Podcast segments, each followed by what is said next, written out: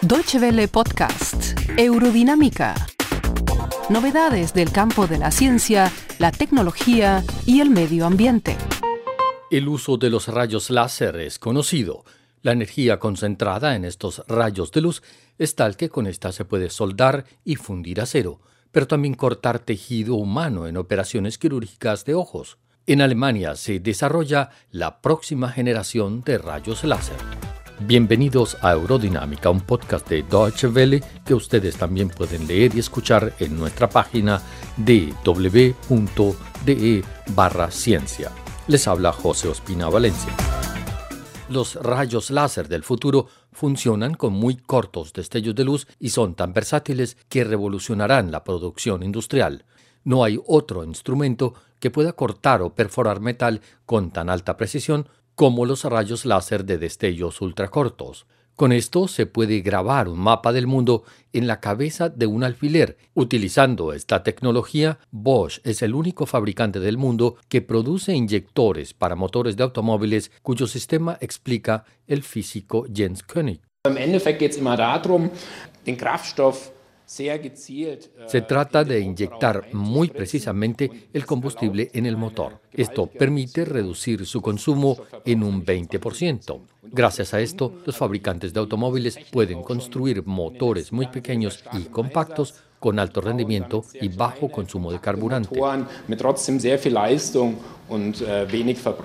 Con los rayos láser de destellos ultracortos se logran perforaciones tan finas gracias a un truco como lo explica el profesor de física Stefan Nolte de la Universidad Friedrich Schiller de Jena. Si yo enciendo una linterna durante un segundo, se forma una columna de luz que se extiende de la Tierra a la Luna. En pocos picosegundos la luz llega, pero por lo general solo con una anchura de 2 milímetros, es decir, ya no como un rayo láser común, sino como una fina rodaja de luz. Un pico segundo es la mil millonésima parte de un segundo. Este es el tiempo que dura un destello de luz, pero estas ultracortas rebanadas de luz tienen otras características. Nosotros comprimimos la energía a un mínimo espacio y con esto logramos un enorme rendimiento medido en cientos de megavatios e incluso de gigavatios. Están escuchando Eurodinámica, un podcast de DV que ustedes también pueden leer y escuchar en nuestra página www.de barra ciencia.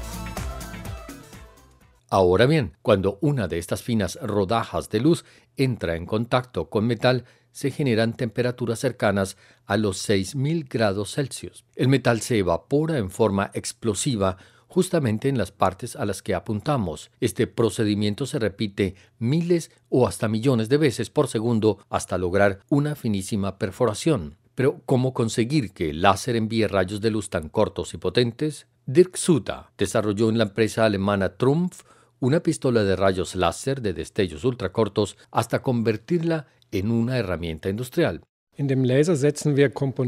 La pistola de láser desarrollada por nosotros está provista de válvulas que, obedeciendo a impulsos, se abren y cierran en instantes. Con rayos láser de destellos ultracortos, no solo se pueden fabricar motores que ahorran más combustible, sean de gasolina o diésel, sino también sistemas de calefacción de aceite, ya que al atomizar las gotas del combustible, se logra una mejor combustión que, además, contamina menos el entorno. También en la electrónica, esta moderna herramienta láser se emplea para cortar minúsculas placas para circuitos cada vez más pequeños. En la medicina, los rayos láser ultracortos podrían ser usados para cortar stents de polímeros, que son tubillos que evitan la obstrucción de las arterias. Este fue Eurodinámica, el podcast sobre ciencia, salud y ecología de Deutsche Welle, que ustedes también pueden leer y escuchar en nuestra página www.de barra ciencia. Muchas gracias por su atención. Más informaciones sobre nuestros contenidos en nuestra página de internet www.de y en Facebook y Twitter.